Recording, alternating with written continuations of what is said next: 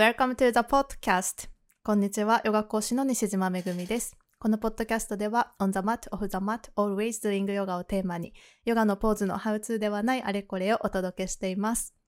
今日のゲストは、おなじみ先生術師の木村恵里さんです。こんばんは。こんばんは。今夜今夜誕生日おめでとうございます。ありがとうございます。収録日がちょうどお誕生日、そう昨日がお誕生日で、ね、えもう、まあ、ありがとうございます。でもなんか前エリさんが誕生日付近って結構なんか運勢的には落ち込むみたいなこと言ってたじゃないですか。あ、そうですね。なんかすごい心の変動がちょっとこう激しくなるうーん。か、うん、なんかやれてないことに対してちょっと自分ですごく気になってしまうとか、クリアできてない問題にこうちょっと目がいってしまうみたいなところがあるかもしれないです。でもやっぱり誕生日っていうのはね、すごいうん。年に1回だけのすごい楽しい、嬉しい 特別、まあね、特別な日ですよね、皆さんそれぞれにね。。もううん。1週間祝ってくださいって あ、そっか。もう一日と言わずね、ウィーク、ウィークウィでー。ク、バースデーウィーク。確かにそれがいいですよね。なかなかうん。一日ピンポイントだとねその忙しい人もいるから。うんうん。うん、ね、一日で終わることじゃない、そんなね。喜び。皆さん皆さんじゃあこれからはウィーク誕生日ウィークを楽しみましょ行きましょ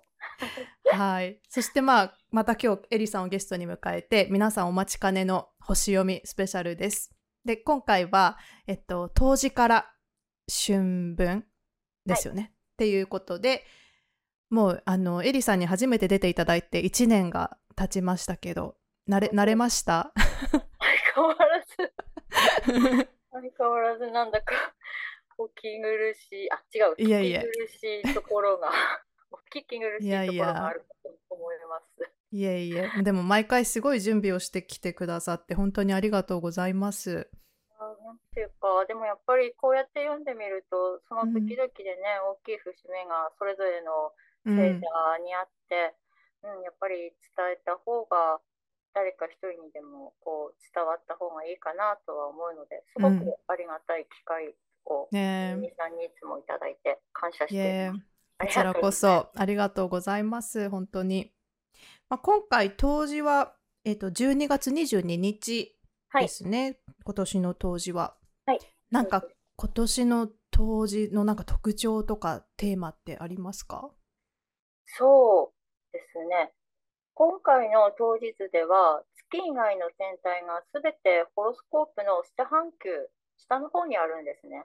これは他者と関わるよりも自分自身と向き合いたいという特徴が出ています。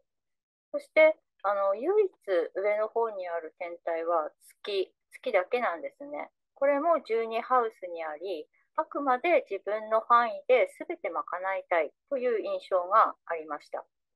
そして、ヤギ座に入った太陽は、あの、1ハウスにあります。同じ1ハウスに金星、水星、冥王星も入っており、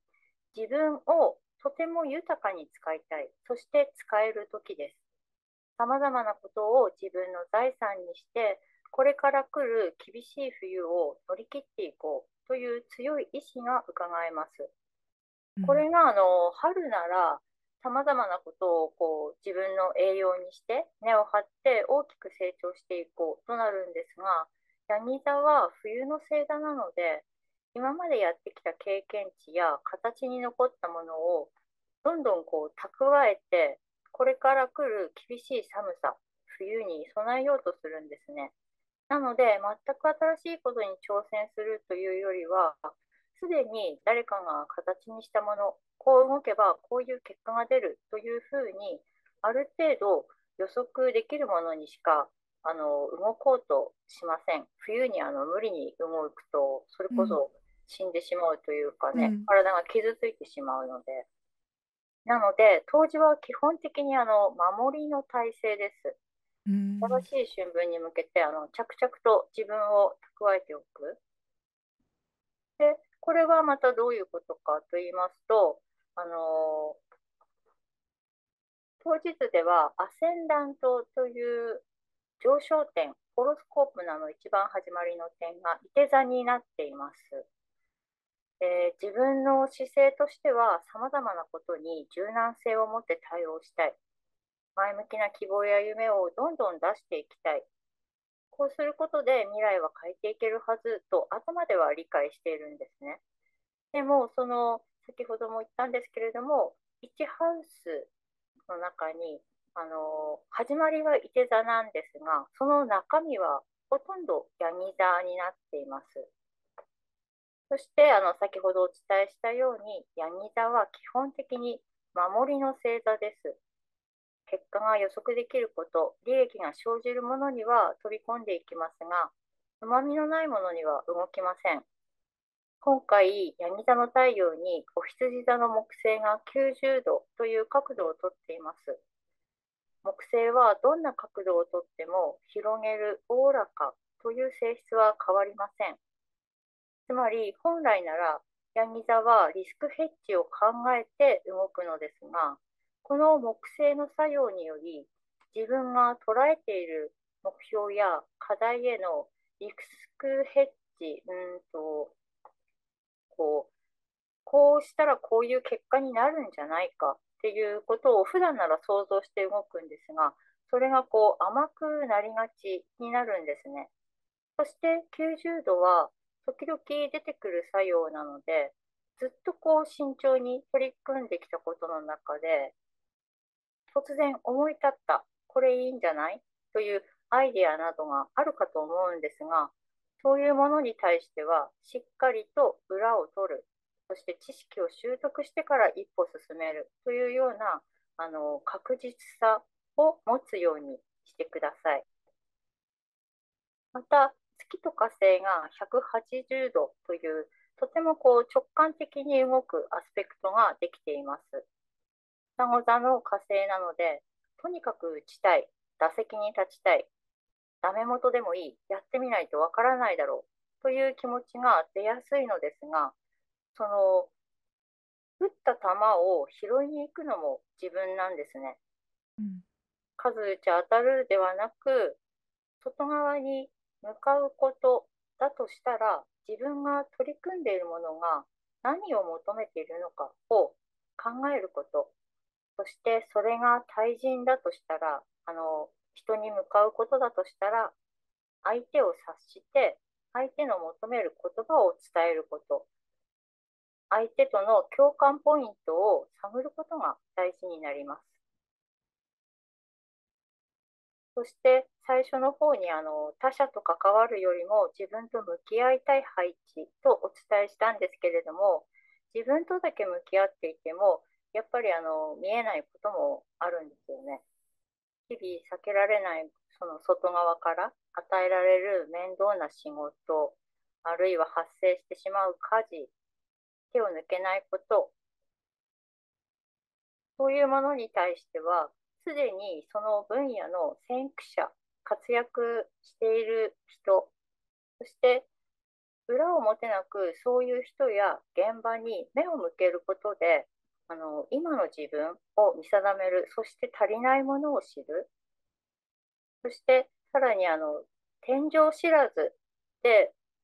目標を求めるのではなく、枠を決めて、ベイビーステップで動くことが大事。になります。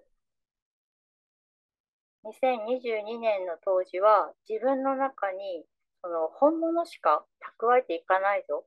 という意気込みを持ってほしい当時です。23年、2023年の春分に向けて自分をブラッシュアップさせていく、そんな当時にぜひしてください。うんすごいなんか、まあ、動くにしてもきちんと確実にみたいななんか、うん、そうですね、やっぱり基本的に冬っていうのは蓄えていく。そして春は動く。っていう、その原則。夏は育つし秋は育ったものを収穫する、うんうん。その季節に沿ってやっぱり動いていくっていうことが無駄もないし、また全体的な流れに沿っているということになるので、あの、あまり闇雲にうん。突然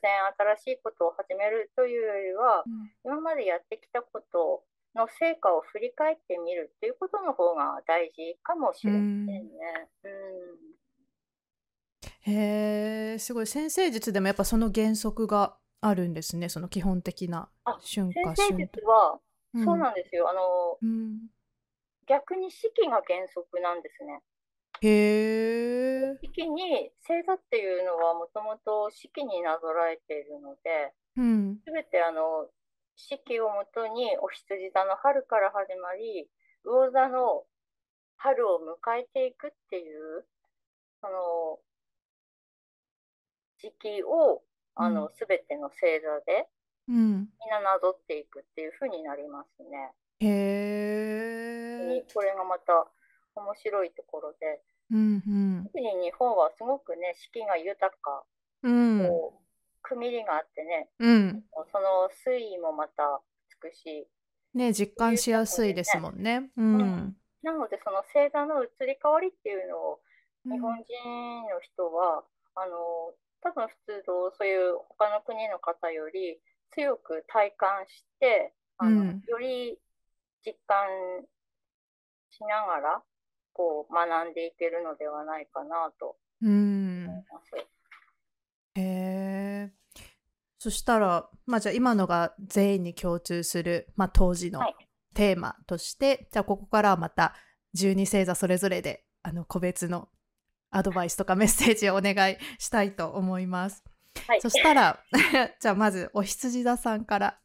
えーお羊座さん。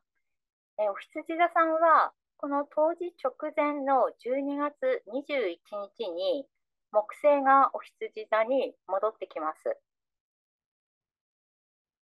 この当時前ってなると、あの、まあ、ゴールに向かって、紆余曲折しながらも、とにかく走り続けてきたっていうお羊座さんが多いかと思うんですが、この木星が入ってくることによって、え新しい知識を吸収する向上心、そして他者との関わりの中でペース配分を考えることができる余裕、そしてさらに改めて自分のオリジナリティや内なる炎を見つめ直すなど、現状維持プラスアルファで進むことができる時期に入ります。さらに支配天体である火星の逆行も年明け1月12日で終わるので、あ現在あの双子座で火星が逆行してるんですけれども、それもあの年明けの1月12日で終わるので、こうなんだか自分を信じることができない、なんとなく自分に対してこうモヤモヤしていたものが少しずつ消えていきそうです。冥王星がヤギ座に入った2008年からこの14年間で、お羊座さんは自分という本のタイトルを全く違うものに書き換えるようなことが起きていたのではないでしょうか。この当時はずっと向き合い続けてきた私の他にもう一人の私という源泉があることに気づくかもしれません。3月頭にはずっと抱えてきたことを表に出したり形にしていこうという決意が固まりそうです。お羊座さんが信じているものは数字や形、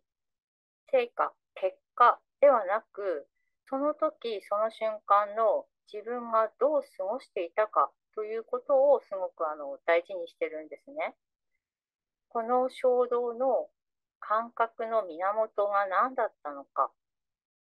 自分を深く知ることで、より大きく燃え上がっていくことができるんですね。そして今回の当時では、この自分のルーツを再確認するような、そんな深い自分を知る3ヶ月間になりそうです。なんか壮大。お羊座さんの物語。そうやっぱり大きい天体がね、あの入る時っていうのは、それなりに大きいことがその星座には起きているので、これから、えっと、お羊座は来年の6月だったかな、5月半ばくらいまで確かお羊座にいるはずなので、その間にね、あの自分の信念とか、うん。自分の熱さっていうものをぜひ再確認して、そして改めてまたスタートしていってほしいなと思います。ううんん。へえ、素晴らしい。はい、それではお牛座さんお願いします。えー、お牛座さん。お牛座さんは、うん、ある日突然白だったものが黒になったり、変えられていく状況についていくことで精一杯だった方が多かったのではないでしょうか。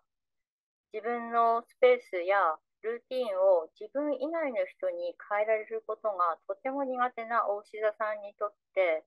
自分を自分の意思で管理することや、心地よい居場所づくりを外側にあの先延ばしされているような過ごしにくさ、落ち着きのなさを感じ続けた1年だったかもしれません。この当時では、大牛座さんの支配天体である金星が、冥王星、土星、海王星と大きな天体に次々に重なっていきます。これは、大牛座さんにとってすでに取り組んで熟知していたはずの分野において、まだこんなことがあったんだとか、あとその知識の中に知らないものが埋もれていたという、それをさらに知っていくという喜びや発見がありそうです。そしてその発見がきっかけで、今まであの苦手だと思っていたことに取り掛かるきっかけが生まれたり、自分の範囲よりさらに大きな夢を描けるような理想を持てたりするかもしれません。さらに、あの、冬至が終わる手前の3月頭には、こう、大志座さん的にひっそりとこう噛み締めるような嬉しいお知らせが へ届えくかもしれません。また、春分直前の3月18日に、金星は支配星座である大志座に戻ってきます。支配天体が回帰するということですね。この支配天体が戻ってくるということは、その星座のポテンシャルを最大限に活用できるパワーをもらえるということになります。つまり、大志座さんが自分の太陽を本当に自分の感覚を生かして、そして自分の精神を満たしていけるその力とか、あと知性っていうものもうまく活用できるという時期に入るんですね。来る春の芽吹きに向けて自分の変化を楽しんでいける、そんな冬至になりそうです。へえ、すごい素晴らしい。なんか勇気がもらえますね。うん。吉田さんもずっと天王星がね、あのー自分の星座の太陽の上をこうなぞっているような人もいるかと思うんですよね。なかなか落ち着かない日々の中で。でもやっぱり自分が信頼できるものは自分の感覚だけだっていうことをすごくあの強く意識するような時間を多分過ごされる方がこれからも多いんじゃないかなと思います。いろんなね、動いていくことに対して、こう、ちょっと怖さとかうん。あるかもしれないんですけれども、大志田さんは基本的に動かされないと動かないうん。ので、それもまた必要な、今起こっていることもあの必要なあのことなんだなっていうふうに受け止うめて、ん。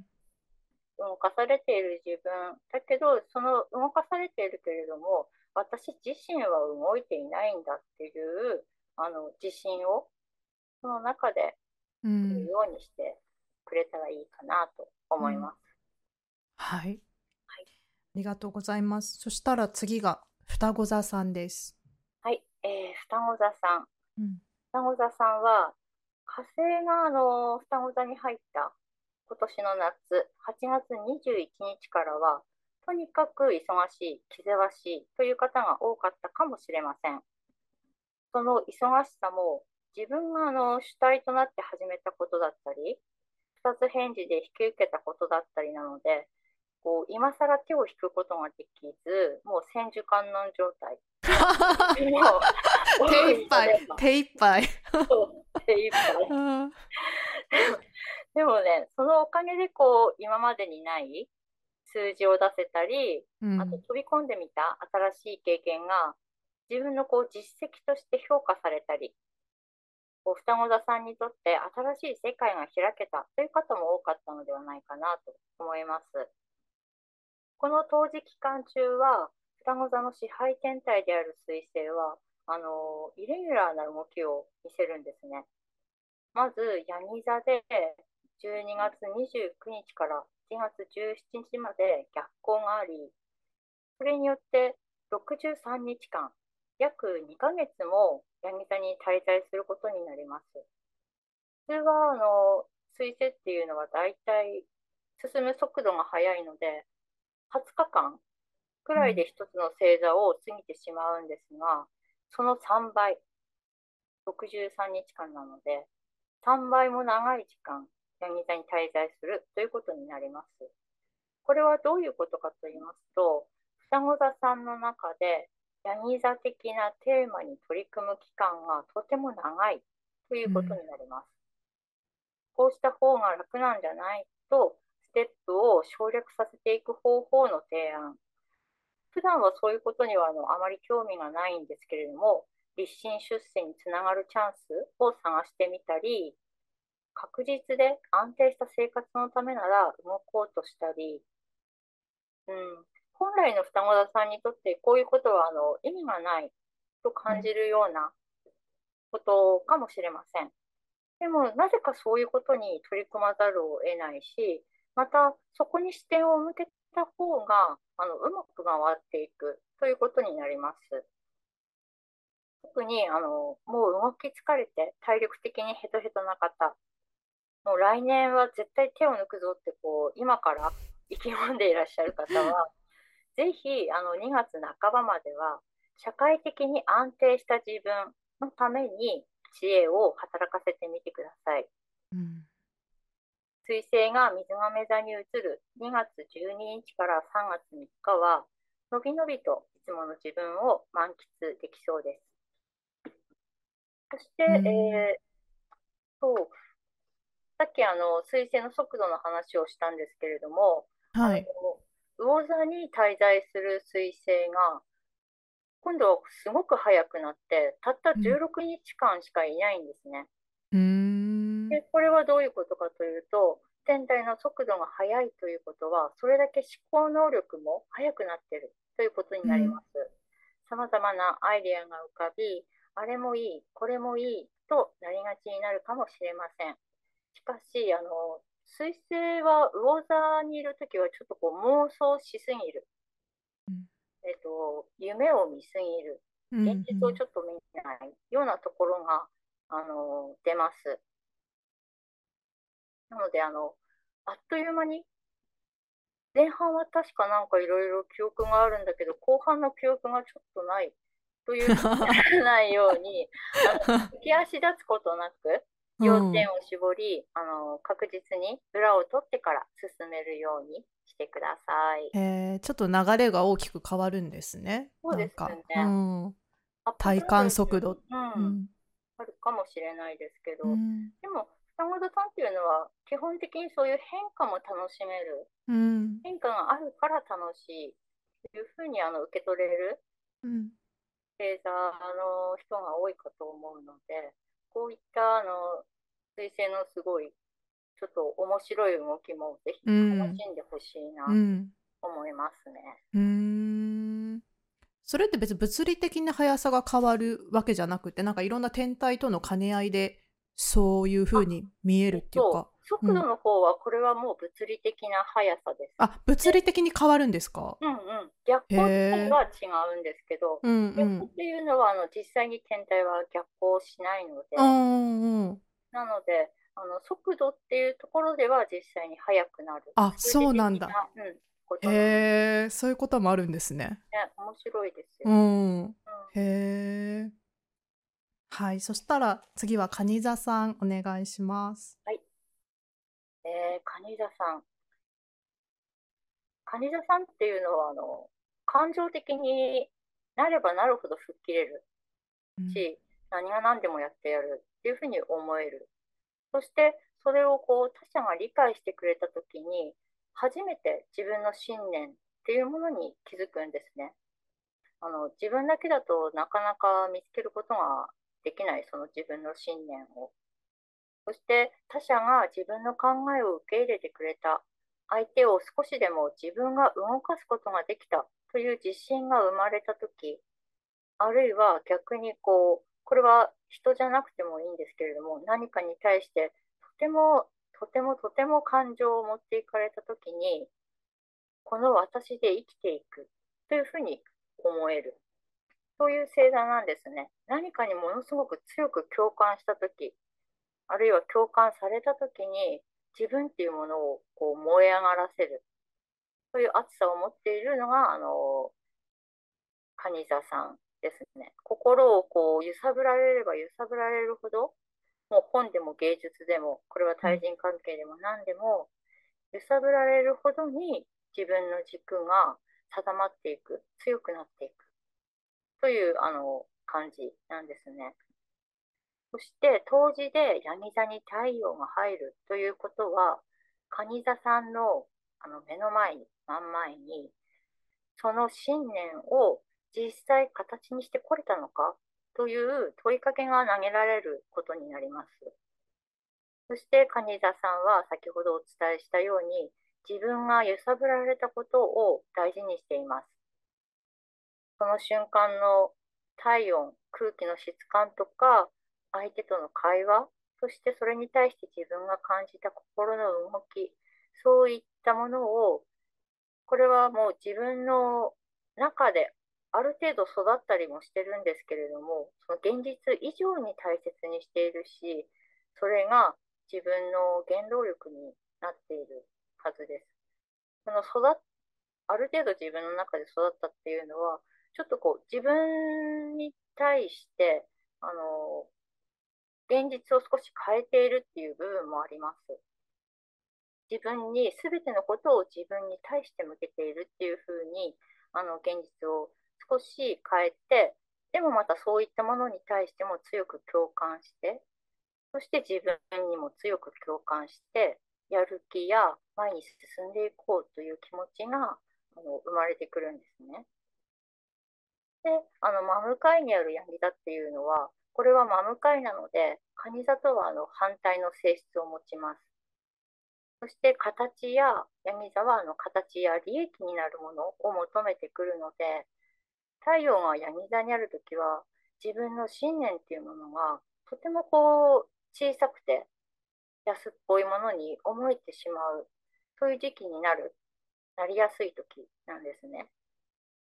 でも、それも、こう、過去に向かいがちな蟹座さんにとっては必要な現実への現実にその自分の信念を反映させていくための必要なステップになるんですね。そしてこの緊張を大志座の天皇が和らげてくれます。行き詰まりを感じたときは自分が好きだったものの原点を思い出してください。そしてそれを再現してみること。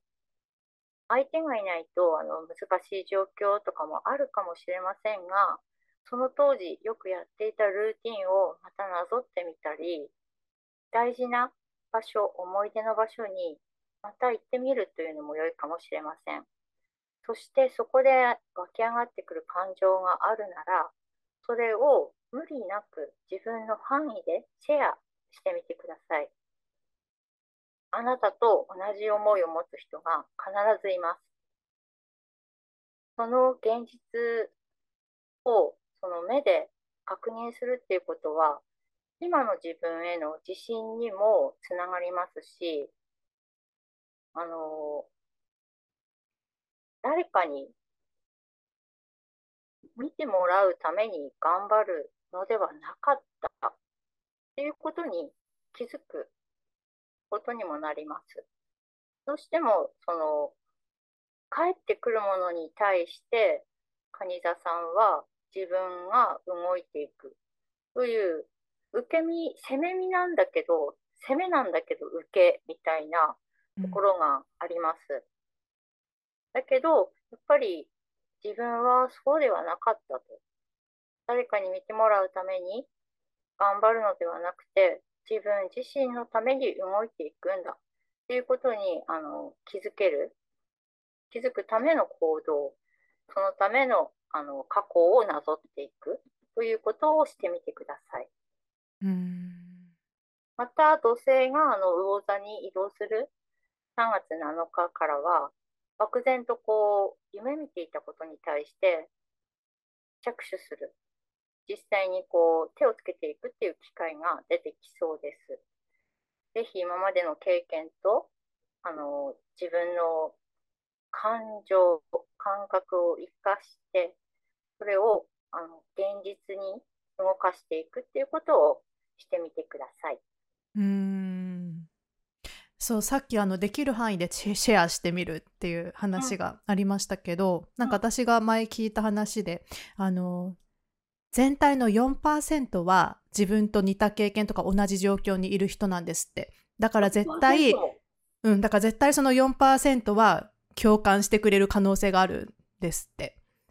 そうだからだから私それを知った時にあなんか身の回りにやっぱり自分と同じ状況の人とかいないと私だけかなとかって思うじゃないですか。でも思い切ってねなんか自分が発信できる場所とかで言ってみると意外と全く同じ状況の人とかいるかもしれないから、うんね、そういう人とつながったりなんか力をね、上げられたりするかもしれない。そう、特に蟹座さんっていうのはあのつながることでどんどん力をつけていくしそれをお互いがこう共感し合えるっていうのはものすごいパワーになるんですよね。相手を信じることもできるし自分も信じることができるっていうことが蟹座さんにとってはすごく幸せな状態でもありますしぜひ、ま無理なくその全世界に全てを発し そうね そうねそうそう。できる、そうね、うんうん、できる場所でねやってみて。できる場所で。そこに対してあのぜひ自分のこう感情感覚を載せた文章あるいは、うんうん、なんか違うね、作品として発表するのでもいいと思います。うん、そういうものをあのちょっとチャレンジしてみてほしいなと思います。うん、えー、素晴らしい。はい、それでは獅子座さんお願いします。はい、えー、獅子座さん、えー、獅子座さんはあの双子座に今火星がいまして、その追い風はあるんですが、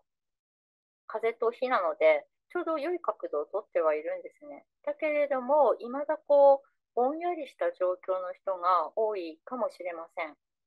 また、心も体もちょっとこうハードで大変さに慣れすぎて、もう毎日を普通に過ごせるだけでいいやという投げやりな、ちょっとこう投げやりな気持ちになってらっしゃる方もいらっしゃるかもしれません。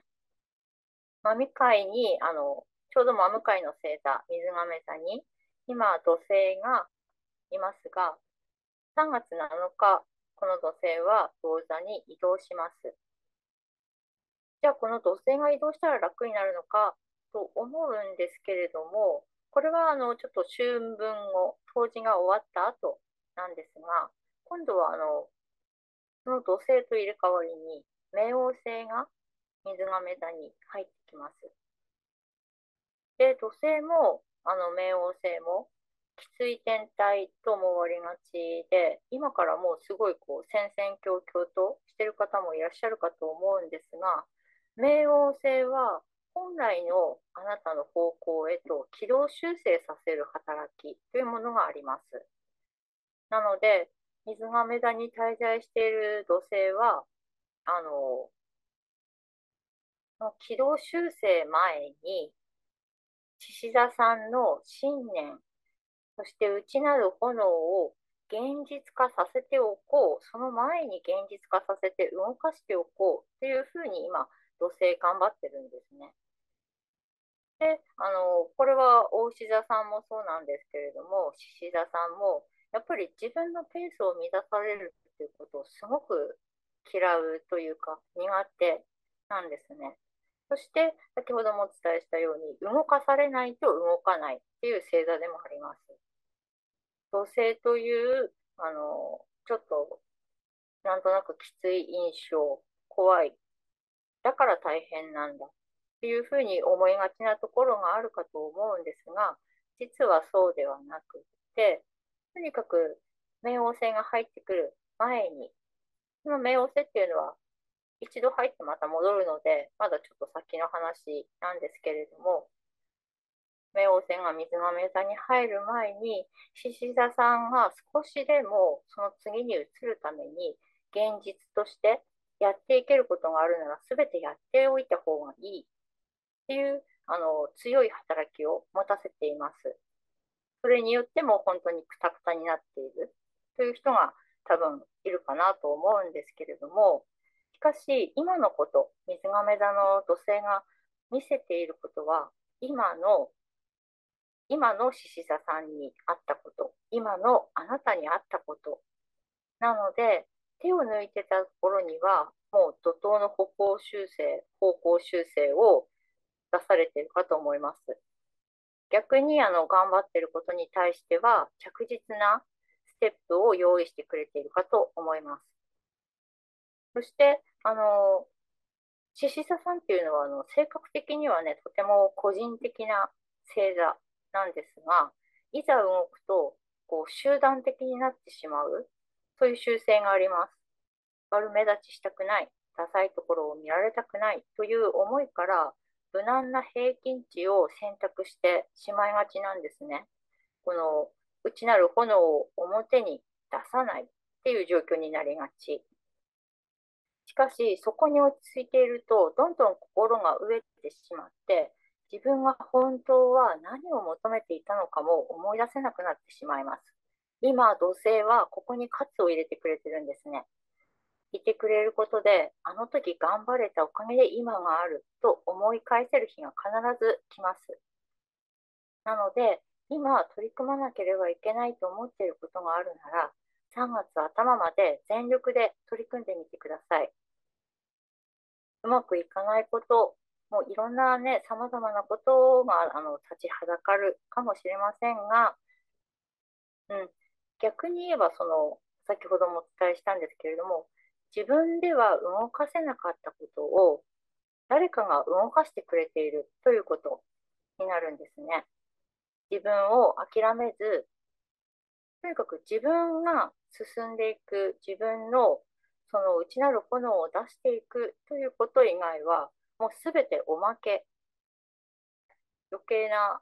ことを、あの、おまけを大事にする必要はない。自分っていう商品を大事にした方が絶対にいいです。ひたすら自分にあの向かい続ける、うん、そんな当時にしてほしいです。もうね飛び出ていこうっていう 感じですね横並びに甘んじずもう。ね、獅子座っていう、うん、その、獅子座の星座にコンプレックスを持ってる人は多いように感じます。私は全然獅子座っぽくないっていうふうに思ってる方が、私の周りでも結構多いんですけど、やっぱり、傷つきたくない。自分の信念を笑われたくないとか、うん。人前でかっこ悪いところを見せたくないがゆえに、こう、それこそ横並びで、うんうんうん、いろんなことを選択し続けているっていう方が、うん、うん、多いんですよね。でも、やっぱり、その星座に生まれたっていうことは、その星座の力を持っているし、うん、うん、生かしていくものをすでに持っているっていうことなので、うん、ぜひ自分の信念、うん、そして炎っていうものを出していくようにしてほしい、していってください。うん、勇気を持って。うん、うん、ね本当にそうして初めてねきっと見える景色が変わってくるから。あそうですね。うん、やっぱりそこに立たないと見えてこないものって絶対あると思うんですよね。なかなかその上に立つっていうことは、獅子座さんにとってはすごく辛いことかもしれない。うん、けど怖いことかもしれないけど、うんうん、一度立ってみた方が絶対にいいんですよ。うん、うん、ぜひ、当時期間中は自分の中のそういったものに向き合って、うん、そして余計なことをあまり余計なことにこう力を注がないようにする。うんうん、というふうにあの心がけてみてください。へえ、ぜひね、頑張ってください、獅子座さん。獅子座さん、応援してます。うん、応援してます。はい、それでは、乙女座さん、お願いします。はい、乙女座さん、えー、乙女座さんにとって当時は比較的過ごしやすいものになるでしょう。乙女座さんの支配天体である水星は2月の11日まであの同じ地のエレメントのヤギ座に長期滞在することで約2ヶ月間の間この支配天体からの良い角度で援助を受け続ける形になります。抱えている案件片付けたいことがあるならぜひ3月頭までにワンアクションでもいいので起こしてください。そしてその時に心に留めておきたいことは本当にこのやり方が自分のやり方この自分のやり方が好きかどうかということをあの自分に問いながらそして正していきながらぜひ進めていってほしいです。自分の目標やゴールを設定したらあとはもう自分のやり方で進めていくという強さを持ってほしい、えー、あの足場固めをしなくてはいけないとか、実力、実力のある人と関わらなければ進まない。そういうやり方ではなく、乙女座さん自身が楽しいと思えるかどうかが大事です。そのゴールはね、一つだとしても、そこに至るルートは一つに絞る必要は全くなくて、何度でも自分の意思と自分の権利で変更可能なはずなんですね。ぜひあの自分のルールを広げてください。また、大志座の天王星も良い位置、あの先ほども言ったように良い角度にいるので、思いがけないところで助け舟があったり、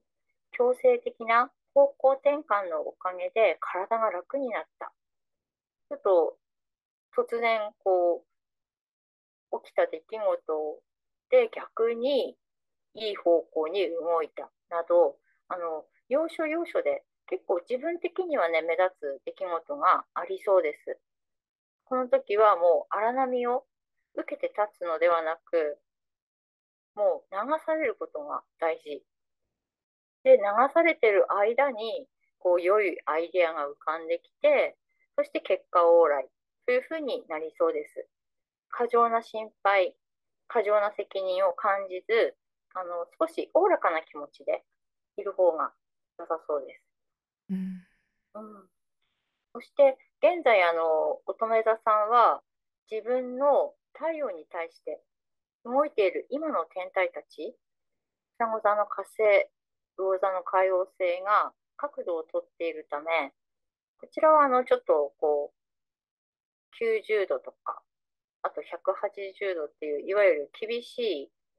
厳しいっていうのもまた違うんですけれども、こう、様々な出来事が起きたり、あとは自分の方向転換を求められるような角度なんですけれども、そういう角度をとっているので、こう、決めなければならない契約や、あと、そもそもの、その相手との連絡すらもどうも固まらない。そして仕事は猛烈に忙しいのに、目に見えた成果っていうものがないような、そんな焦りを感じている方も多いかもしれません。3月7日からは、銅座に土星が入ることで、これらの物事が形になっていきます。そしてそれに伴い、仕事関係のこと以外でも、自分の名前を出していかなければならないことが増えるかもしれません。決めかねていた契約や口返事はしたものの気が乗らない約束。あとは、うんと、あの、もし経営者のね、方とかでしたら、こう、あるいは逆に自分が雇われる側だとしたら、曖昧な雇用関係こういう契約などがどうなっているか、自分の意思や権利を主張しなければならないことは、自分の考えをあのしっかりまとめて、そして確実に相手に伝えるようにしてください。それによってあの良い変化、次へのステップっていうものが必ず見えてきます。あの、米田さんはものすごくね、多分、なぜか忙しいというふうになるかもしれません。あのグランドクロスっていうちょっと自分の意思以外のところでいろんなところがどんどん動いていくっていう配置が大きな天体でできてくるので、あのなかなかね、自分のペースってものはつかめない、つかみづらいかもしれないんですが、そこにこだわる必要はなくって、もうとにかくその流れに巻かれる、任せて、こう、流されてしまっても全然大丈夫だし、そこに対してこう、柔軟な対応とか、あと冷静な判断っていうのも、乙女田さんはできるので、あの起こっていることに対して過剰な不安や心配、あと、もしこういうことが起きたら大変だから、こういうふうにちょっとリスクを考えて、違うことをやっておこうっていうふうにあのあまりならない方がいいです。自分の方向っていうものを、ゴールっていうものは一つに決める。ただやり方は様々な方向を選択していくし、自分の範囲やルールっていうものを少しあのいつもより緩くしてみてください。うん。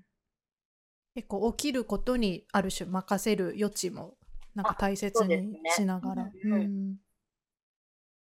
ぜひそうした方が多分楽というか、うん、ね、その海の波を止めようとするのは無駄ですよね。できない、誰にもできない。うん、うん、だったらその波に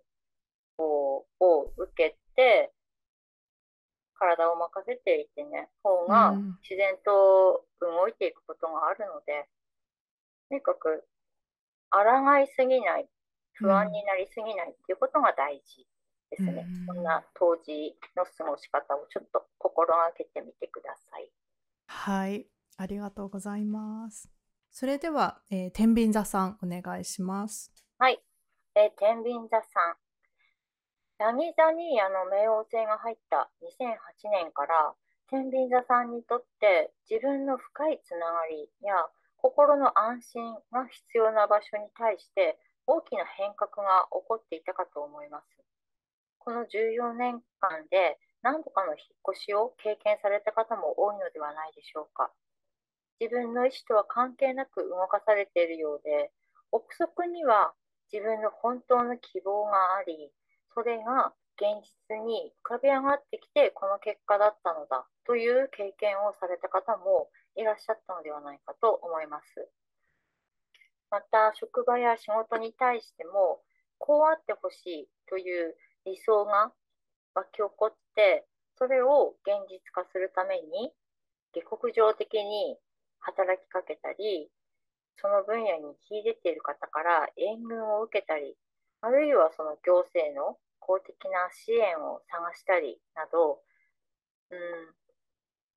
こう自分の立場や自分ができることに対して、さらに大きくこう孤軍奮闘されている方が多いのではないかなと思います。ここに対して3月から土星が魚座に入ることで、様々な問題に対して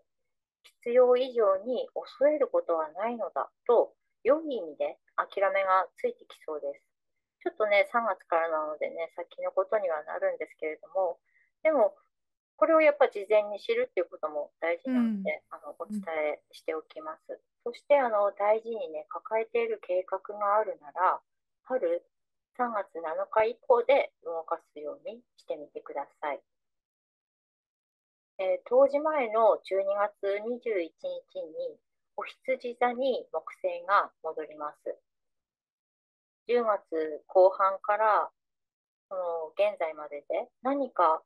大きな負担や心配事そういったものを抱えている天秤座さんいらっしゃったんじゃないでしょうか。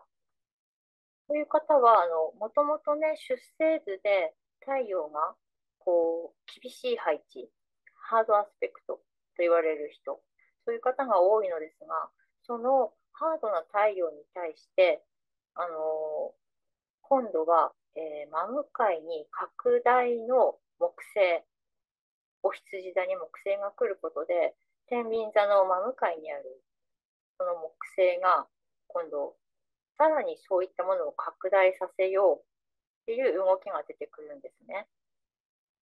するともうものすごい忙しいとか、あと自分の感情の浮き沈みが激しいとか、もう自分ハードみたいなモードがすごく大きくなってしまう。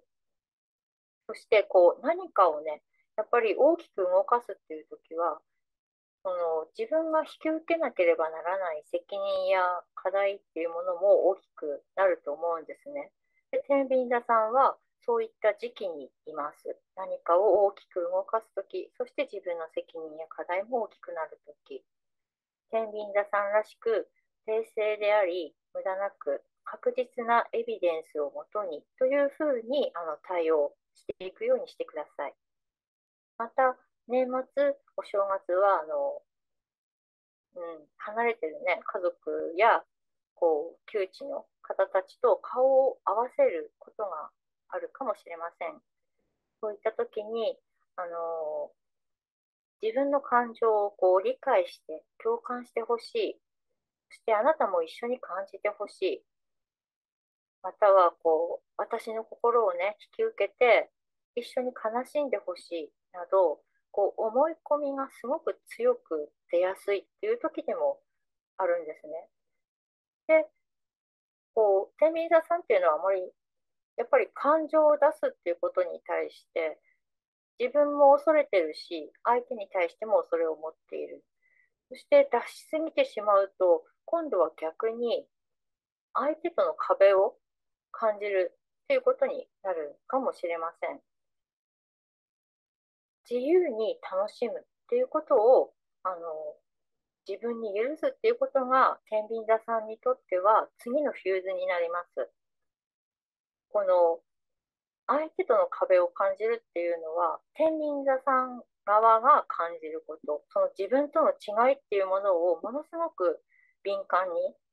物質的なところあと精神的なところ状況的なところすべてにおいてその天秤座さんは違いっていうものに対してものすごく敏感に感じるんですね。ただこれはあの先ほどねあのお伝えしたようにこう感情に対して出る時もあるんですけれどももともと天秤座さんにとって外の世界と境界線を引くっていうことがすごく大事なんですね。ここからは私の場所という区切りをきちんと持つ、そういうことが大事です。で、これはもう自分の実際の部屋とか家とか、そういう物質的なことではなく、精神的な境界線、そういったものでももちろん OK です。そして自分の聖域、自分だけのね、場所、自分だけの心の中では、誰に気兼ねすることもなく、自分の五感を満足させてあげてください。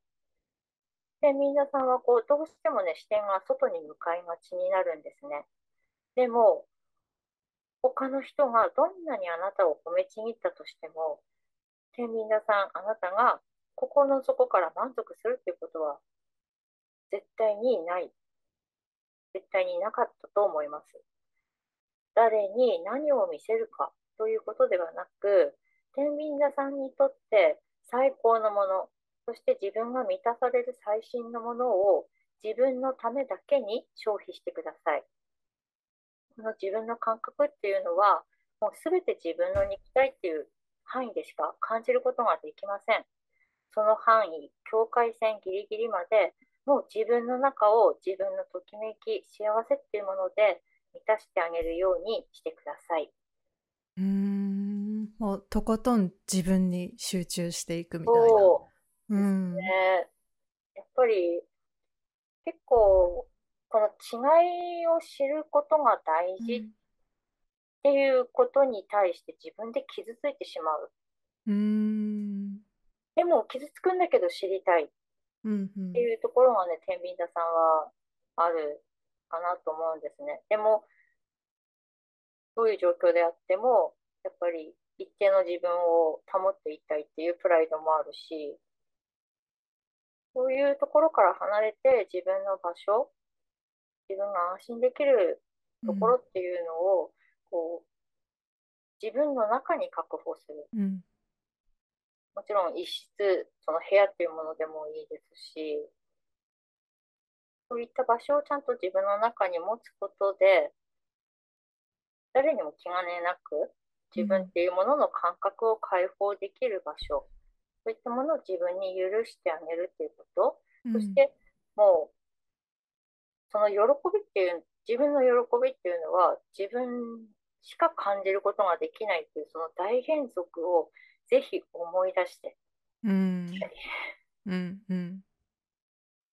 そうですよね。まあどこまでもね自分自身で満たせていけないかないとね終わりがないし。そう、そうなんですようんね。本当にその終わりがないっていうところにはまっちゃうと、うんなんかすごく多分抜けられなくなってうんしまう。いい人っていうものから抜けられなくなってしまうので、まあ時には悪い人でもいい、うん悪い人でもいいから、うんうんその他の人とね、境界線を引くっていうことをちょっとうんうん忘れないようにしてみてください。はいありがとうございます。それでは次はさそり座さんです。えー、さそり座さん。さそり座さんは、3年前、2019年ですね。2019年の3月以来、本当に様々な出来事が起こって、で、振り返ってみれば、随分遠いところまで来てしまったという方も多いのではないでしょうか。自分の理想や夢を叶えていきたいけれど、なかなかその周囲からね、信頼を得たり、自分自身があの逆に周囲を信頼できなかったり、あの特にその人間関係、あるいは家族関係のつながりで苦労された方も多かったかもしれません。このさそり座さんにとって一番辛いのはどういうことかというと、自分が熱くなれるものがないっていう状態の時が、うん、なんというか、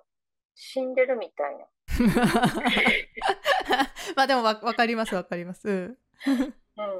こう何かに対してね、熱い共感を抱いて、感動して、そして自分もまた同じ高みに向かおうとする。その過程でさそり座さんは自分への愛っていうものをすごく強く感じて、生きている実感っていうものが生まれるんですね。しかし、その、この熱くなれるもの、自分の魂が揺さぶられるようなものがない時のさそり座さんっていうのは、こう、うんと、老人形？老人形みたいなもので、あの、なんか、自分自身をこう、物質化してしまうというか、すごく単調なところに落ち着いてしまう。そういうふうに自分を扱ってしまいがちになるんですね。あの、小さいことでもいい。うんそれが人じゃなくてもいい。感動と関わることを恐れない、恐れないようにしてください。そしてその中にあるものを取り込んで、そして自分の未来のためにこう放出していく、そういう方向をあの作ってほしいです。で、実際あの3月20日までのこの当時期間中っていうのは、こうどちらかというと他者の視点に回るっていうことの方が多いかもしれません。その人と関わっていく、あるいは何かと関わっていくっていうことで、その他者の視点、あるいはサポート側、そういった方に回ることが多いかもしれません。で、これはあの、まあ、ボランティアとか慈善事業をするっていうことではなくって、その対象、あるいは相手に自分のさそり座さんの本来の目的が含まれているならば、自分を投資する、そこに対して自分を使っていく価値があるっていうことです。そこはあの見極めていった方がいいかと思います。しっかりと。で、あの実際にね、あのお金や物資を投資していくのではなくって、さそり座さんの知性、洞察力、そして長期的な視野や視点を情報としてその相手やあるいはその対象に対してアドバイスする知識を与えていくその点でサポートしていくっていう形がいいかと思います仕事や健康面においてもその自分一人で全てをカバーしようとするのではなく必要に応じて他者の手やアイディアをもらうことも大事です。でもやっぱり外側とね、関わらないと、もらうっていうことはできないので。そして、あの、お羊座がね、これ木星に戻ることで、サソリ座さん的にはちょっと忙しくなるんですね。こう、雑事だったり、あとは自分の評価にはちょっとつながりづらい仕事っていうものが増えるかもしれませんが、これも外の世界と自分とをつなぐきっかけ、あるいは人脈を作れるきっかけになると思って、あの積極的に相手からのヘルプを受け入れるようにしてください。えー、土星があの魚座に移る3月7日からは、同じあの水のエレメントなので、良い角度を取る風になってきます。これはあの今までの頑張りっていうものが形になっていく時です。ぜひあの自分の世界を伝えれる時に妥協せずに伝えていく。それをあの心がけるような当時にしていってください。うんすごい具体的なメッセージをありがとうございます。なんかでもあのさっきエリさんもおっしゃってたけどなんか分かってるとあのそういう流れって頭に入ってるとやりやすいですもんね。なんか、うん、どっちって思った時にあでも今私はこういう時だからこっちを選ぼうみたいになんか上手に生かしていけるからなんかすごくいいですよね。うん、やっぱり知ってるっていうことと知らないっていうところでは、うん、ちょっとこうほんと少しだけかもしれないんですけどこう不安がねうんうん、思うので、うん、ね、ちょっと準備ができるっていうか気持ちの。こういう時期なのねって分かってればねなんか、はい、うんうん。そうそうですね。うん。はいそれでは次は伊手座さんです。はい、えー、伊手座さん。えー、伊手座さんにとってこの当時は自分にとっての当たり前が変化していくその時になりそうです10月末からこうもやもやしていたことそういったことに対して自分で終止符を打ったという方、あるいは今までこう相手の善意に期待して相手に投げていたことを全部自分軸に戻したという方も多いんじゃないかなと思います。こう何かしらのこう私であるためにっていうこう強い行動に出た方があの多かったのではないでしょうか。この流れは今後さらに続いていき、今までこう、なあなあになっていたこと、自分が管理できることではないからと手を出さずにいたこと、なんとなく見ないようにしてきたことなど、自分にとってその曖昧な状況が当たり前だったことなどに対して、はっきりとこう白黒をつけたいし、つけなければならないっていう時が多くなってきそうです。そのため、こう、必然的に人と強く関わる。なんていうか、どうしてもね、自分が強い言葉を発しなければいけない、うん、そういうことが多くなって、こう、精神的に疲弊してしまうこともあるかもしれません。そういう時はあの自分の方向をあの一つだけに定めないで、さまざまなことを、さまざまな仕事を同時進行していくことで、新しい視点や気づきが得られそうです。特にあの好きなこと、誰かに伝えたい、共有したいと願うようなことに対しては、もう5割増しくらいで 注いでください。5割増し。多いです5よ。割。やばい、私すごいことになりますけど、5倍、5倍増しで伝えよう。楽しいですね。そう今はね、忙しいからセーブしておこうっていうのではなくって、忙しいからこそ違う世界を持つっていうふうにしてください。そして、そういった世界、あの趣味や好きなこと、もちろんまた違う仕事で出会った人が意外なところで助け舟になってくれたり、自分ではこうやってこなかった方法で同じ問題をこうすでにクリアしていたり、そういうところであのヒントや答えをもらえたり、まさかこんなところでこんなことがっていうふうにあのつながっていく、そんなこう前向きな明るい感じの展開がなんかこの当時では進んでいきそうです。うーん。すごい。じゃあなんか、なんか、なんて言うんだろう。人間関係とかそういうのもなんか楽しみながら。うん、そうですね。でもやっぱりこれあの最初にお伝えしたように自分軸っていうところを戻すっていうことが大事なんですね。うんうんこの辺をこう曖昧にしたままうん。こう広げていくのではなく、うんやっぱりうん。自分っていうものをしっかり持つ、そして、うん、伝えづらいかもしれないけれども、うん。相手に対してこう強い言葉、例えばその断りだったり、あるいは自分のね、やりたいことを提言するっていうこと、そういった責任っていうものもしっかり果たした上で、あの進んでいくっていうことがすごく大事になりますね。うーん確かになんかそういうちょっとね言うのに気が引けるようなこととかなんかうんうんね、あ言っていいのかなって思うようなこともあるかもしれないけど、まあ、でもうん自分のためになんかちょっと勇気を出した方がいい時とかありますもんね。うんなんかうん今後のそうなんですよね自分のために。うん結構、池田さんは、あの、おおらかというか、多分、うまくいく、きっとうまくいくっていう、そういう未来に対しての前向きな姿勢を持っている方が多いかと思うんですよね。で、実際その通り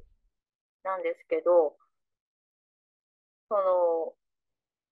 曖昧にしているものをあんまり増やしすぎない方がいいっていうことですね。まあ確かでに。それがね、うんあの大事なことだったらなおさら、うんやっぱり自分の範囲っていうものをちゃんと管理するっていうこと、うんうんうんそれをちょっとね、心がけてみてうんください。はい、ありがとうございます。それでは次はヤギ座さんです。はい、えー、柳座さん。柳座さんは、もう今年1年を振り返った時の三大ニュースは、と言われたらもう30大ニュース のような1年だったのではないでしょうか。へえ、怒涛ですね。もう本当にあの病気とか怪我とかされてませんでしょうか。うん、体を使いすぎていませんか。柳座さんにとってこう、柳座さんにとってまあこれくらいっていうのは、普通に人にとってはかなりなこと。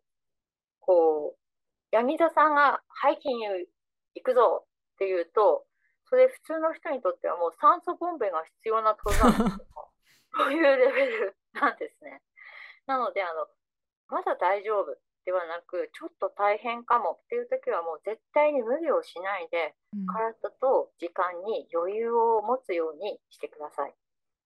えー年末から2月半ばまで、水星が、えー、ヤギ座さんで順行と逆行で2ヶ月半ほど滞在します。この期間は気になっていたことや好きなことに対して新しい視点や収穫がありそうです。積極的に学びや、あと、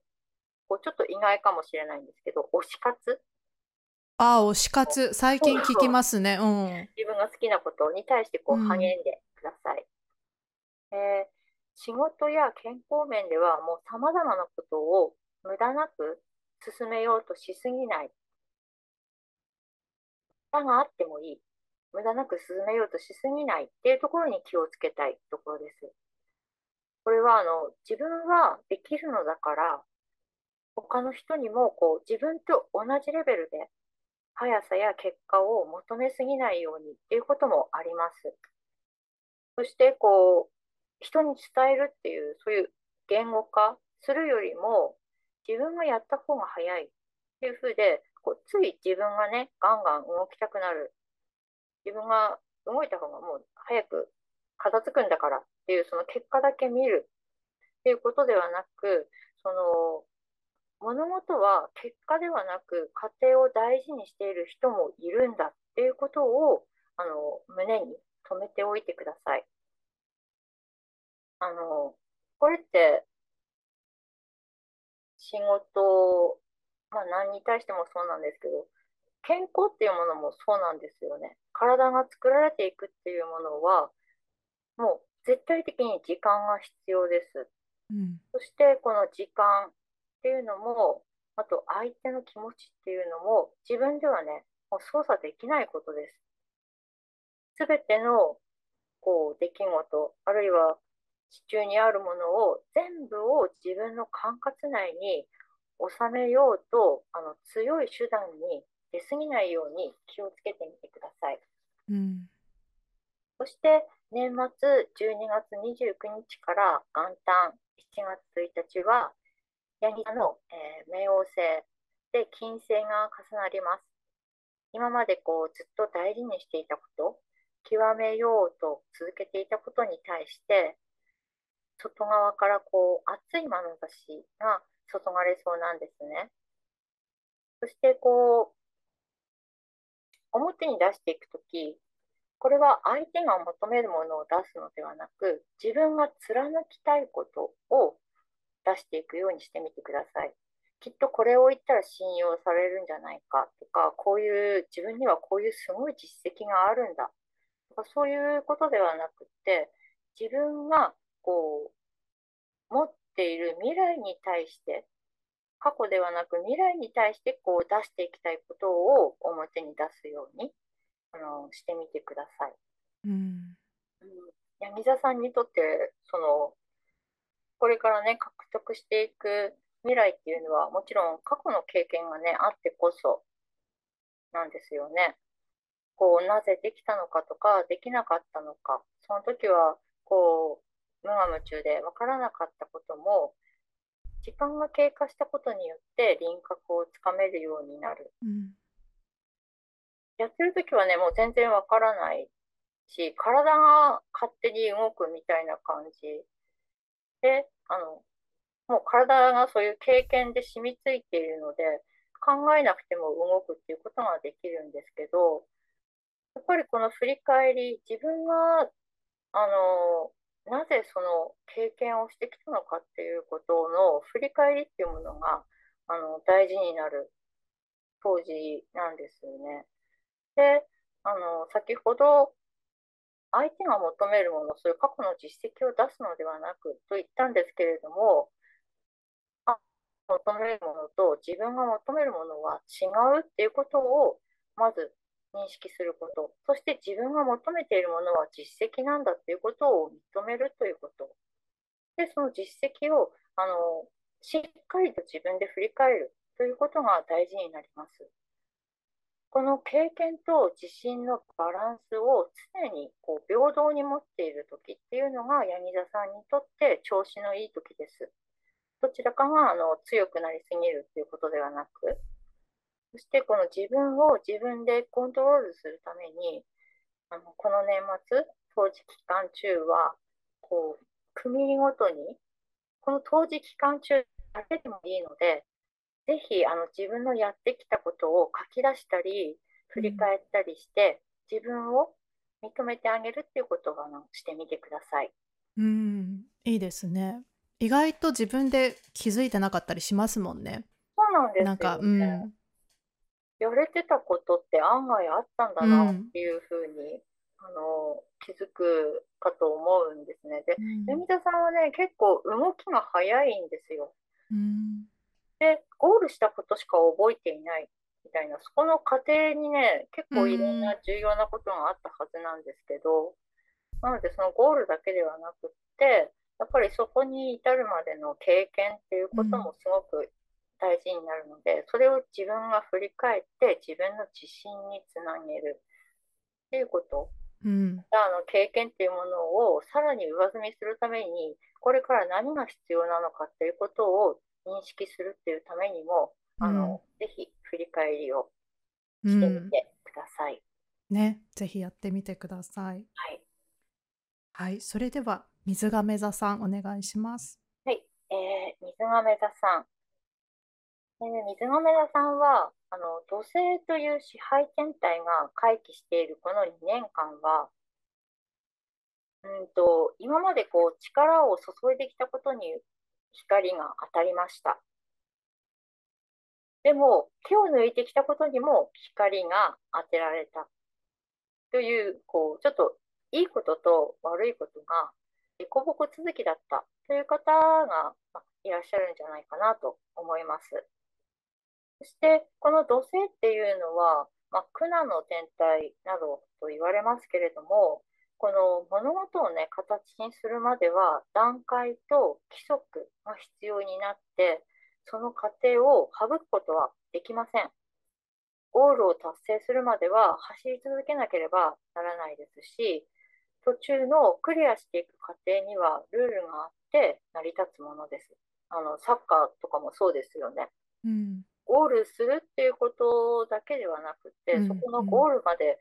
もう走り続けるとかね、うんそこに対してもさまざまな、ね、ルールがあって、うんすべてそれがなり正常にね、動いて成り立ってるっていうことで試合は成り立つ。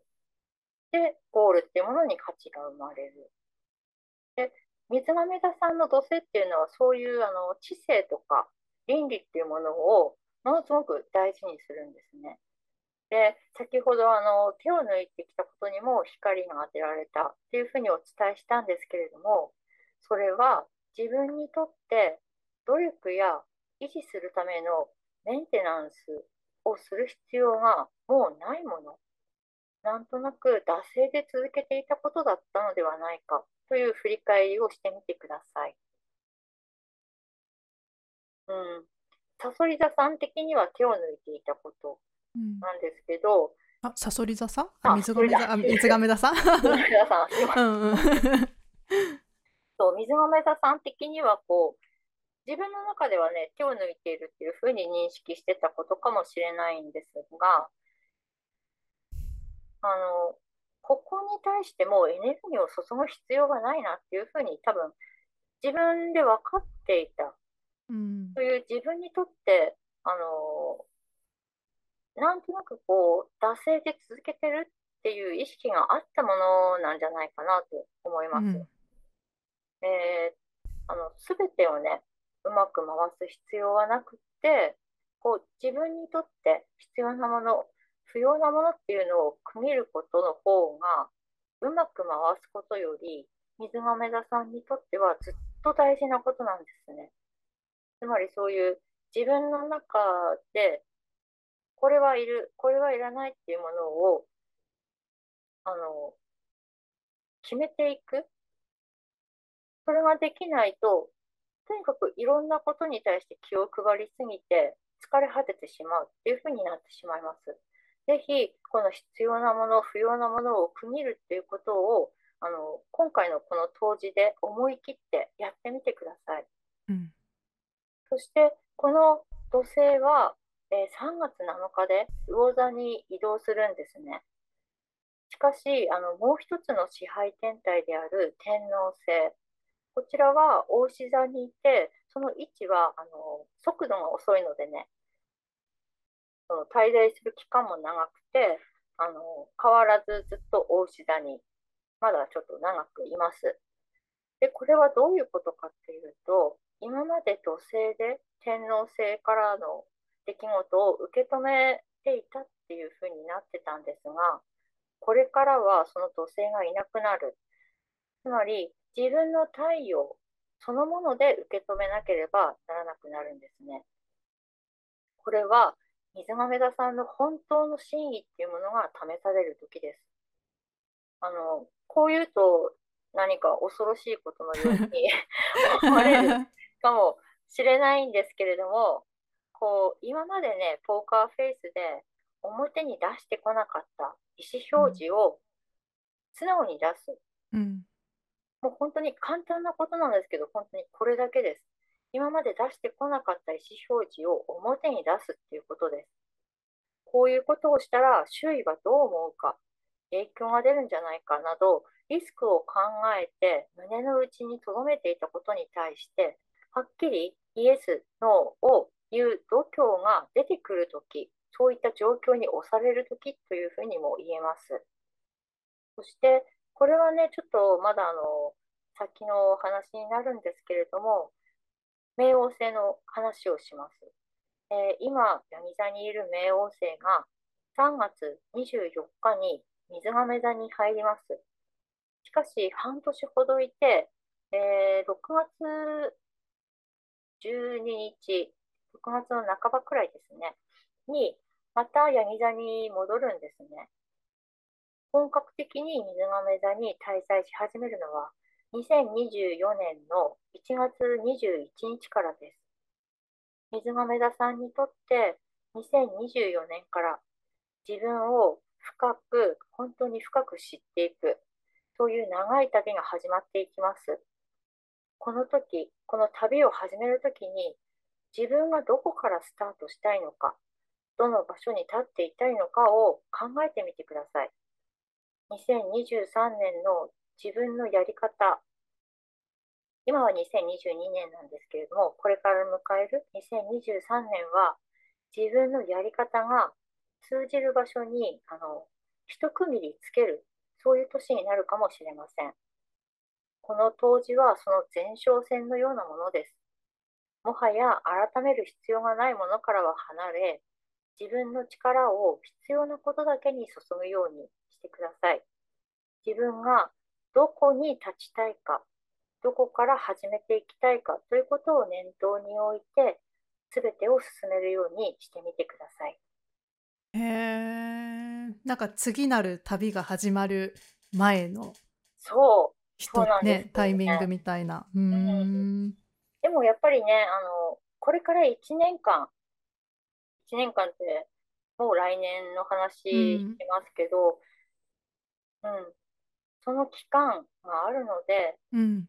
いっぱい考えることもいっぱい選択することもできると思うんですね。ぜひそれをいろいろ自分に試して、そして最終的に自分が選んだ道に自分で立ってほしい。うん。そう、うん、ぜひそうしてください。うん。ね。結構だからみんなやっぱり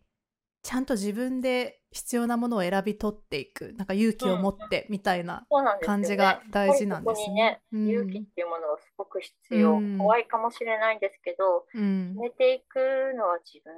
うなので、ん。うんえーそれでは最後、魚座さんお願いします。はい、えー、魚座さん。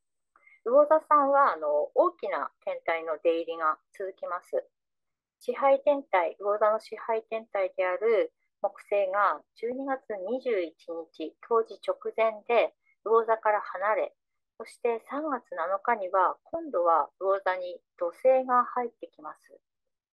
土星は一つの星座に約2年ほど滞在するので、以前土星がいた時っていうのは、魚座に土星がいたのは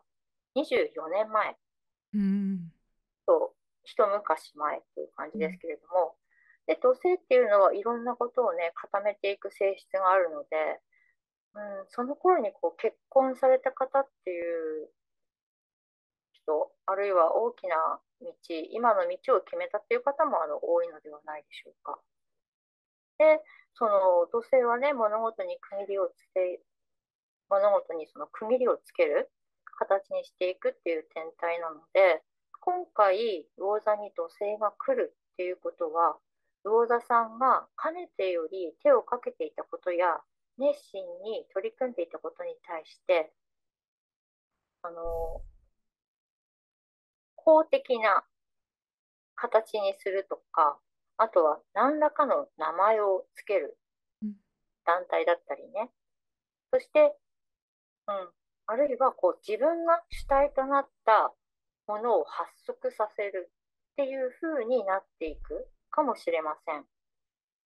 そして、それによって自分っていうものをこう大きく塗り替えていくような変化が訪れることになりそうです。ちょっとあの、話が大きいように感じるかもしれないんですけれども、これは人数とかそういうことではなくって、あの、1人でもできる、2人でもできる、うん、そして100人でもできるみたいな、うんうん、こう自分の範囲でできるっていうことが形になっていくっていうことですね。こう魚座さんっていうのはこう感情でベース自分のベースをね全て組み立てていくんですね。自分の気持ち相手の気持ちそして周囲からの視線過去にあった出来事。これらをこう起こすことで起こすっていうのはうんと自分の中からね出してくるっていうことであの他者の心にどういう変化をもたらせるのかそしてまだ起きていないことだとしてもそれらが全て自分の中ではねこう完成されたものとして魚座さんの中にはあるんですね。こう漠然としてるけどもこれはきっとこうなるんじゃないかっていう何か確信みたいなものが魚座さんの中にはいつもある。うん。さまざまなことに対して、その全てに対して何か一つの確信みたいのを魚座さんは持っているかと思います。そしてこれに対してあの共に伴走してくれる他者を巻き込みながら、つまり一人ではなく、誰かを巻き込みながら熱く走っているっていう時が、魚座さんにとって、すごくこう、自分の状態が良い時です。自分が変わっていく、そして相手も変えていくっていうことを一緒に楽しめる、楽しんでいける、相手の喜ぶ顔を見てる、そういう時が、魚座さんにとって、あの、すごく充実感を得れる時になるんですね。しかし、これまではこう、走ってれば楽しいっていうだけだったのが、こう、どうやら、その、走ってる自分に対して、何かこう、課金してくれる人がいるようだぞ。に気づく。ということがありそうです。こうつまり魚座さんがこう自分の好きっていうものをね爆発させてるっていうことが、自分の価値につながる、うん、さらに言うとそれを売り物にできる。っていうことなんですね。うん、で、そんなうまい話はあるかって。言うと、まあ、確かにそうで、で、これが、あの、やっぱり、外に伝わる形で伝えていくっていうステップが必要になります。うん、もう、ただその好きっていうのをね、自己中心的にただ爆発させるだけではなくて、自分がこんなにこれに対してこういう方法で熱く燃え上がっています。っていうことを他者に分かる言葉あとは他者に分かる視点で伝えていくっていう必要があります、うん、さらにこれをやったらもう絶対に成功するっていう方法はなくって、とにかく全部やってみる、うん、そしてその失敗の過程すら楽しんでいくまたそれをさらに言語化していく、表に出していくっていうこと。で、表に出すっていうのは、まあ、良くも悪くもね、外側にあの答えを委ねるっていうことになるんですけれども、その全てを、例えば他者の反応とか、うん、言葉とかそういったもの全てを受け止める必要は全くなくって、うんただ自分の楽しいっていうことだけをたのあの正しさ、うん、楽しいが正しさっていうふうにしてみてください。そしてあの2月のね、これはちょっとあの具体的な数字で言うんですけれども、2月の14日から16日は、魚座で支配天体である海王星と金星が重なります。そして3月の17日,、ね、17日、17日？あ、そうそう、17日には、あの、海王星と太陽が、これも魚座で重なります。これはどういう時かというと、自分の好きっていうものを通じて、大勢の人に夢を与えれる時そして自分の信念として形にしていける時なんですね。何かこうイベントやお披露目などを考えている人はこの日をこうちょっと意識して選んでみても良いかなと思います。うんすごくなんか華やかな感じに伝えたいんですけれども大事なのはこう一人の世界に閉じこもらないっていうことなんですね。うん、こう魚座さんの先ほどお伝えしたその自分の中に全て想定内の答えがあるっていうそういう自分のだってそうじゃないっていうことに対して自信を持つことそして笑顔笑いとともに人と関わっていくっていうことがあの当時期間中の魚座さんにとってはすごくパワーになるし生きていくその充実感っていうものを得られる、うん、そんな時になるかと思います。へえ素敵、でもなんかさ最初エリさんがそのなんか名前を付けたり設立したりみたいな、はい、なんかそういう話をしてたじゃないですか。はい、なんか私そのなんだっけ名前ってやっぱりそのエネルギーが集まる的になるから名前を名付けることですごい力が生まれるっていう話を聞いたことがあってなんか認識できるようになるっていうか。うん、うん、やっぱそこに対して自分の覚悟っていうのを持ったっていう自信も多分つくと思うんですよね。うん、そうやっぱり外側から見た時にあの人はこういう人なんだっていう、うん、その分かりやすさで、うん、あの伝わっていくその広がり方も違うと思いますし本当に結構ねそういう自分にタイトルをつけるっていうのはすごく大きいことだと思うんですけど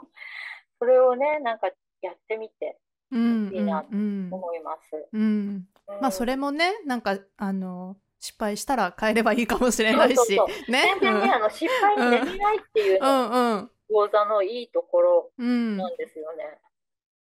そしてまたそういう自分に対してこうユーモア性を持つっていうか、うん、自分の失敗をねものすごく面白く楽しくこう消化していけるっていう明るさも持っているしあと人に対してこうやっぱり嫌なことをしない嫌なことはできないっていう優しさも持ってるんですね。うん、なので、こう、自分の本当に楽しさとか、そういうことだけを大事にしていけば、大体うまくいくっていう、その、うん、お気楽な部分、そこをすごく大事にしてほしいかなと思います、うん、私にはもう全然そんな趣味なんてないし好きなこともないし表に出していくことも何もないっていう人もいるかもしれないんですけれどもそれはあの大勢に伝えなくてもいい。たった一人の人に伝えてもいい、うん、でも誰かとその共有し合えるっていうことが大田さんにとってはあの力になれることなので、うん、うん、そして心の底から笑うっていうことですね。もうね失敗もネタにすればいいんですよ本当。そうさんがねなんか魚座さんはやっぱあるんですよね。うんうん。へえありがとうございます。ね十二星座ありがとうございますお疲れ様でした。でもすごいあのー、なんだろうどれも分かりやすく私もなんか聞きながら十二星座すべてをこう自分の自分事としてちょっとすごい 落とし込めました。よかった。もう12種類。星座をやっぱり、みんな自分で12星座持っていて、うん、で、あのー、水亀座を仕事が担当している人もいるし、あるいは対人関係を担当している人もいるし、うんうん、自分の趣味の部分を担当している人もいるし、それぞれのね、あのー、うん、なんていうか、担任、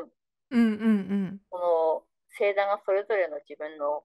部署の担任であるのでみんなね何かしらこう引っかかるところがあるとしたらやっぱり生かしていってもらえたらいいかなと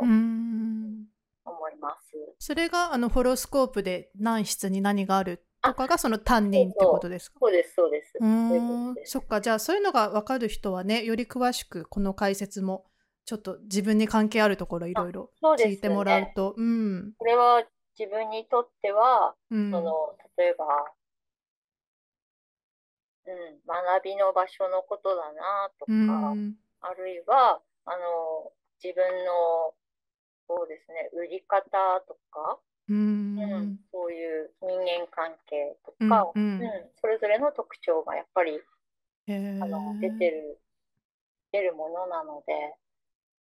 こう、自分のね、ハウスっていうものがわかる人は、うん。あの、ハウスの、えっと、入っている星座ではなく、